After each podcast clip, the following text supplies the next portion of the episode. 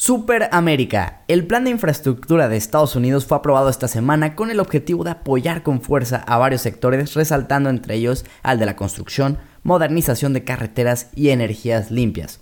¿Será esta inversión lo suficiente para salvar el valor de estos sectores en el mercado? Finanzas en órbita. Hola, hola queridos inversionistas, ¿cómo están? Bienvenidos a un episodio más de Finanzas en órbita. Rafa, ¿cómo estás? Muy bien, Dani, muchas gracias. Muy contento de estar aquí para platicar de este tema muy interesante que mezcla economía, finanzas y obviamente mercado de valores, que es lo que a nosotros se nos hace pues aquí muy atractivo. No, y es buenísimo. Y fíjate que este tema de, bueno, aquí poniendo un poquito en, en contexto a las personas, Joe Biden, el presidente de Estados Unidos, pues se hizo un... Él estaba planeando hacer pues unos cambios en la infraestructura y ya oficialmente pues... Y lo había prometido. Lo había prometido como parte de su campaña y, y, ya oficialmente se, se hizo el fallo, así dirían los abogados, ya quedó y de hecho se destinó 1.2 trillones a, a este tema del desarrollo en infraestructura. Y estamos hablando que es millones y millones de dólares para el desarrollo, por ejemplo, 110 billones de dólares para el desarrollo de, de puentes y carreteras, 66 billones para todo el tema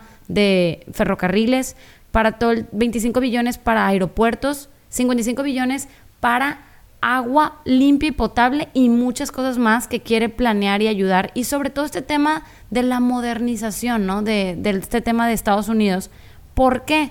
Porque esta inversión, aparte de que va a generar más de un millón de empleos, va a modernizar la economía y vas a estar mejorando la calidad de vida pues de los estadounidenses que definitivamente pues hoy en día hay alrededor, no recuerdo exactamente el número, pero en el plan de Biden mencionaban alrededor de unos 30 millones, estoy diciendo un número así alto, pero estoy casi segura que ese era el número, de personas que no tienen acceso a alta, a alto internet, o sea, un internet de buena calidad.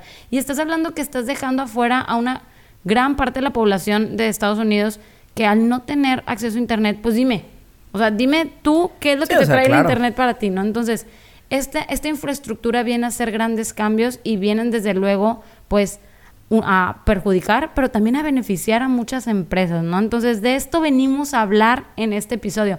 ¿Qué empresas se van a ver beneficiadas con, con, esta nueva ley, ¿no? Y que digo, hay que decirlo, a ver, van a ser muchísimas los sectores y las industrias que se beneficien de esto porque es un plan, como tú mencionas al principio, muy amplio, que abarca muchas cosas. Y obviamente no podemos hablar de todo eso en el capítulo, pero nos vamos a enfocar principalmente en el tema de las energías limpias, porque definitivamente, digo, también desde el tema de campaña, Biden es un presidente y me da muchísimo gusto que siempre ha buscado el tema de buscar, eh, más bien que la economía americana pues sea más, más, menos contaminante, vaya. Entonces, esta parte de que le vayan a invertir mucho a esto, pues puede potencializar a muchas empresas que están metidas en este sector. Entonces, digo, nada más también como para poner un poquito de, en contexto el tema de, de, cuando el gobierno invierte en infraestructura, pues a lo mejor a la mayoría de las personas no les genera un beneficio directo de que reciban dinero tal cual, pero te genera un beneficio en que obviamente pues tienes mejores servicios para ti y para tu familia y además se, genera una derrama económica porque esas empresas tienen empleados, esos empleados ganan más, esos empleados gastan en otros muchos negocios y bueno, se va haciendo como una cascada hacia abajo y entonces por eso también es muy importante este tipo de estímulos para la economía. Ahora, ya pasando más al tema de energías limpias, pues obviamente también puede haber muchas empresas que se beneficien de todo esto y no nos da el capítulo para hablar, pero hay algunas interesantonas y a mí me gustaría empezar por una que se llama Fuel Cell Energy, que de hecho ya hablamos de ella en un podcast y la verdad es que pues es una empresa compleja, yo la verdad es que a mí, siendo muy sincero y de directo desde el principio, no me gusta. Y no me gusta porque realmente ha sido mala con los accionistas, o sea, no ha, no ha generado buenos retornos, ha diluido en promedio un 20% anual a sus accionistas, vende menos de la mitad de lo que vendía hace 8 años. Entonces, ahorita la empresa está así a ver, ¿se ve que pueda mejorar con toda la derrama que esto pueda generar? Pues probablemente. Pero también, ¿qué tanto upside tiene la acción si ahorita está a 45 veces ventas? Pues sí, a lo mejor te cae un muy buen contrato, a lo mejor este, sí, generas muchas ventas en los próximos 5 años gracias a este paquete, pero realmente vale como para que esté 45 veces ventas, cuando ni siquiera trae un, un crecimiento y al contrario, o sea, vende menos que hace años. Entonces no sé, a mí realmente se me hace muy interesante la tecnología que traen, que es, son celdas de combustible a base de hidrógeno. Eso no te digo que no. Y seguramente en el futuro las usaremos en muchas cosas, pero yo no veo como por dónde como inversionista me haga sentido meterle dinero a esta empresa. Claro, bueno, aquí desde luego que se puede ver beneficiada lo va a hacer y desde luego porque estas baterías de las que mencionas, que son a base de hidrógeno, pues son como una alternativa de las baterías de litio que usan o necesitan estos vehículos eléctricos de los que estamos hablando. Entonces, si, si la economía, si el mismo presidente está empujando todas las energías limpias, no, no dudo que vaya a salpicar beneficio, por así decirlo, a Fuel Solar Energy. Pero una cosa es que la, empresa como tal se beneficie y vaya a estar pues creciendo como tal. Y otra cosa muy diferente es que tú como inversionista pues le evalúes y decidas meter tu dinero en ella, ¿no? Entonces, definitivamente es que si tiene pues muchos aspectos a considerar que tal vez no puedan ser tan positivos, pero una cosa muy importante es que a mí sí, sí me gusta el hecho de que sea limpia. O sea, creo que muchas empresas al día de hoy, y no estoy generalizando ni nada, pero dime realmente quiénes toman como base el decir, oye, bueno, yo no quiero contaminar este planeta. O sea, entonces definitivamente algo de su filosofía conecto, pero una cosa muy diferente es ya pues haciendo el análisis de sus números y tal, pues decidir invertir en ella. Pero beneficio va a estar. Y claro. Pues, o sea, claramente es como cualquier persona pues, te, te, puede llegar a vender una causa súper bonita y eso no quiere decir que tengas que meterle, ¿no? Sí, pero no, no vas a meterle tu dinero solo por el corazón, buena la intención, pero eh, no nos podemos dejar llevar por eso. Y que también digo, a ver, hay que, hay que entender que, por ejemplo, ¿no? esta parte del paquete planea que todos los autobuses ya nuevos de transporte público en Estados Unidos estén a base justamente, como tú decías, de, de pilas que generan esta combustión de hidrógeno. Ahora, nota, nada te garantiza ahorita que realmente Fuel Cell Energy va a ser el proveedor de esas, de esas pilas. Sí, nadie Hay otras muchas empresas que lo pueden llegar a hacer o que pueden surgir gracias a este boom y entonces empezarlo a hacer.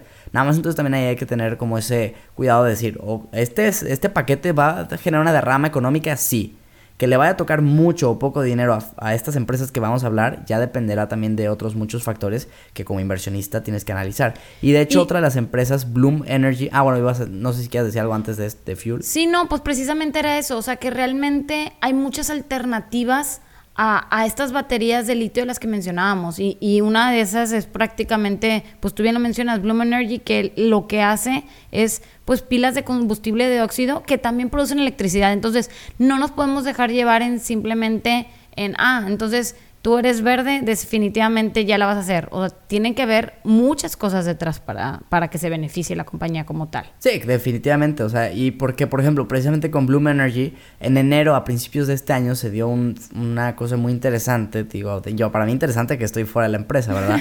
Pero su principal cliente, que representaba en ese entonces un 33% de las ventas más o menos, invirtió 1.5 billones de dólares en un competidor directo. Entonces te quedas así como ah, caray. Obviamente, pues esta parte de que sean empresas pequeñas genera que tengan una mayor dependencia a sus principales clientes, eso también hay que tenerlo en consideración, aunque también obviamente el que sean pequeñas pues puede generar ese potencial de crecimiento muchísimo más elevado, ¿no? O sea, es mucho más fácil que una empresa que vale 1 se multiplique por 20 que una empresa como Google que vale un millón se multiplique por 20, ¿no? O sea, es, simplemente es un poco también de, de entender como esos tamaños en las empresas, pero definitivamente digo, a mí esta empresa también, pues no sé, o sea, desde 2014, pues ah, si bien ha presentado un buen crecimiento, es una empresa volátil.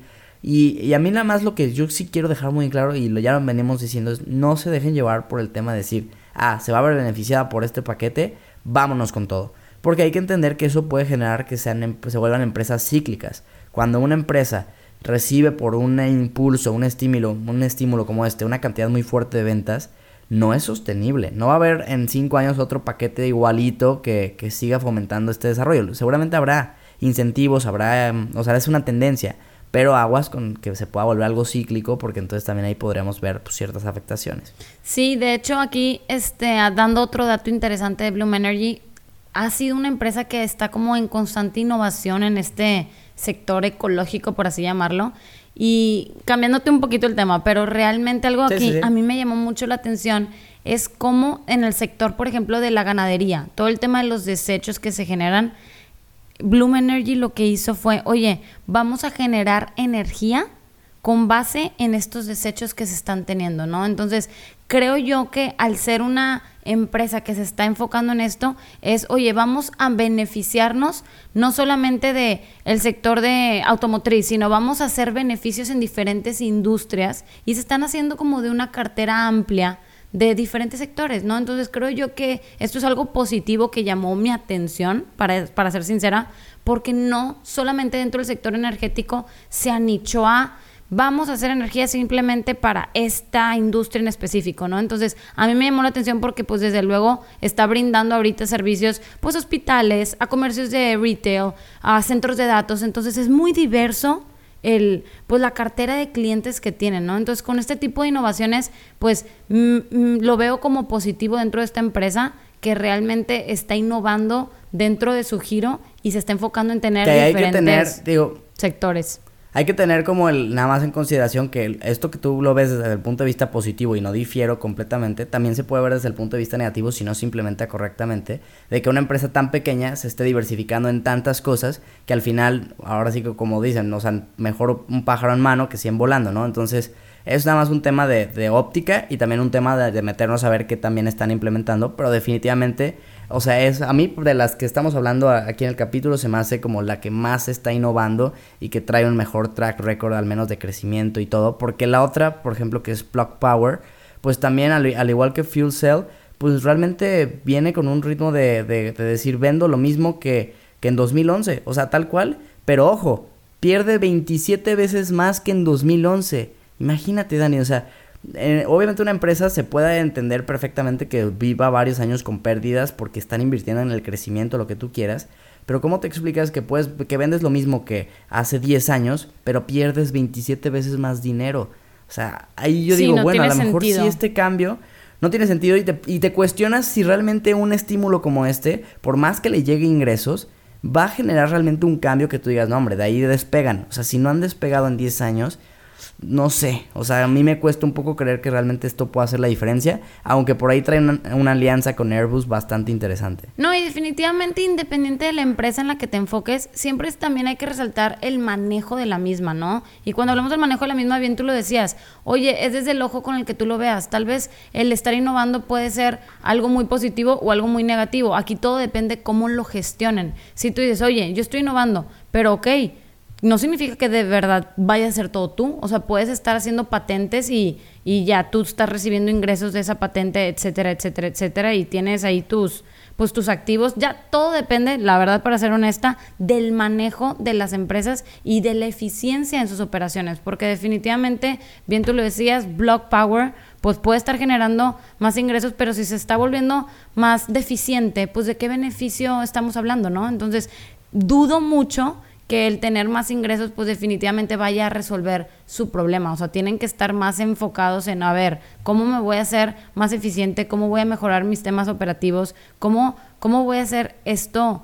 Pues no solamente permitir que los factores externos o en mi contexto me impulsen, sino yo desde dentro de la empresa, ¿cómo voy a estar impulsándome a mí mismo? Y además beneficiarme de mi contexto, ¿no? Entonces, creo yo que son dos ojos o dos caras de la moneda que son importantes analizar. Claro. Dentro de la empresa, que a pesar de ser del mismo sector, pues qué diferente, ¿no? Qué diferente nos pudo haber ido si hubieras invertido en una que de otra, ¿no? Sí, completamente de acuerdo. Y que digo, al final del día, pues como de estas del tema de energía, ninguna de las tres que trajimos a mí me, pues me, me atraerían como inversión, inversionista.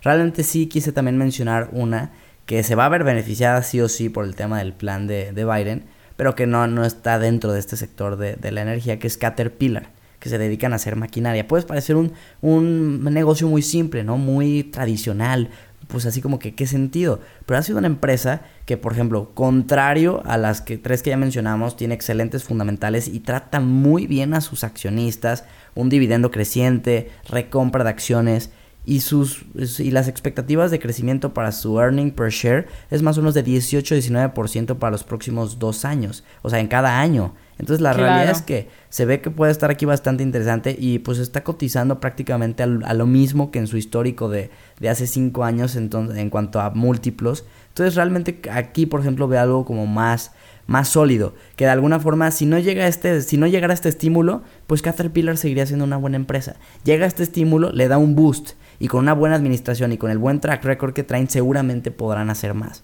Y, así como Caterpillar seguramente hay muchas otras opciones. Tiene mucho sentido. A ver, oye, si estamos invirtiendo 110 billones de dólares para construir puentes y construir carreteras, pues no son a construir solitas. Tú necesitas equipo, necesitas equipo y claramente Caterpillar lo tiene. Entonces, definitivamente esto, bueno, desde luego es que es otro sector, pero no esto es para resaltar un claro ejemplo de que no es el único sector que se va a ver beneficiado, ¿no? Entonces, definitivamente este resultado pues les va a ayudar a ofrecer ese equipo para permitir que se logre construir y hacer todo este tipo de iniciativas que Joe Biden tiene para Estados Unidos. Sí, claro, justo digo, ya a manera de conclusión, creo que fue bueno meter este ejemplo muy contrastante, nada más como para que los que nos escuchan no se vayan con la finta de decir, me tengo que ir por el tema que está en tendencia, energías renovables, Biden le está apostando, entonces a fuerzas ahí está, no quiere decir que no haya buenas oportunidades ahí, seguramente las hay y estaría padrísimo que vayan a las redes del podcast Finanzas Órbita y nos cuenten qué empresas se les hacen buena oportunidad de inversión.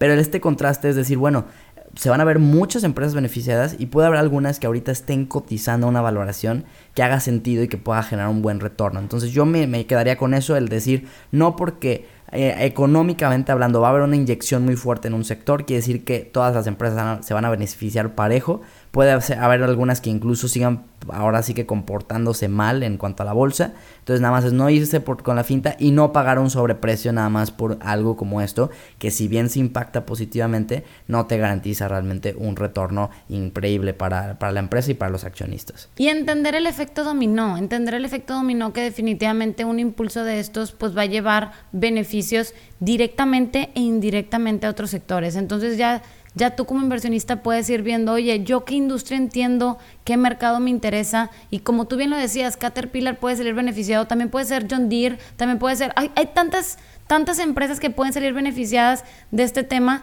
que realmente aquí la tarea a realizar es, oye, ¿sabes qué?